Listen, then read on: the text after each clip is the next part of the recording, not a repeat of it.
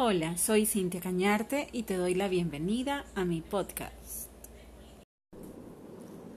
Buenos días a mis colegas del grupo de oratorio y a todas las personas que me están escuchando en este momento. Bienvenidos a mi primer podcast. He aquí una cita. Nuestras dudas son traidoras y por ellas perdemos el bien que con frecuencia pudimos ganar por miedo a intentarlo. Alguna vez, hace 15 años, leí un libro que se llama Padre Rico, Padre Pobre y me impactó tanto que desde ese entonces quise tener mi propio negocio. ¿Cuántas cosas hemos dejado de hacer por miedo? Tuvieron que pasar 10 años para cumplir con ese sueño.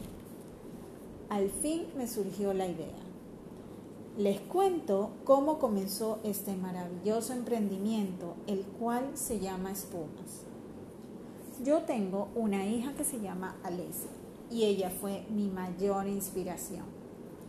Quise ponerle un día, después del baño, una toalla turbante para el pelo que yo tenía y me encantaba. Y a ella le quedó divino. Quería comprarle una para su edad con lindos diseños y no encontré. Y entonces tuve la idea de yo hacerle ella ahora es mi modelo oficial. Entonces los invito a siempre luchar por sus sueños. Gracias.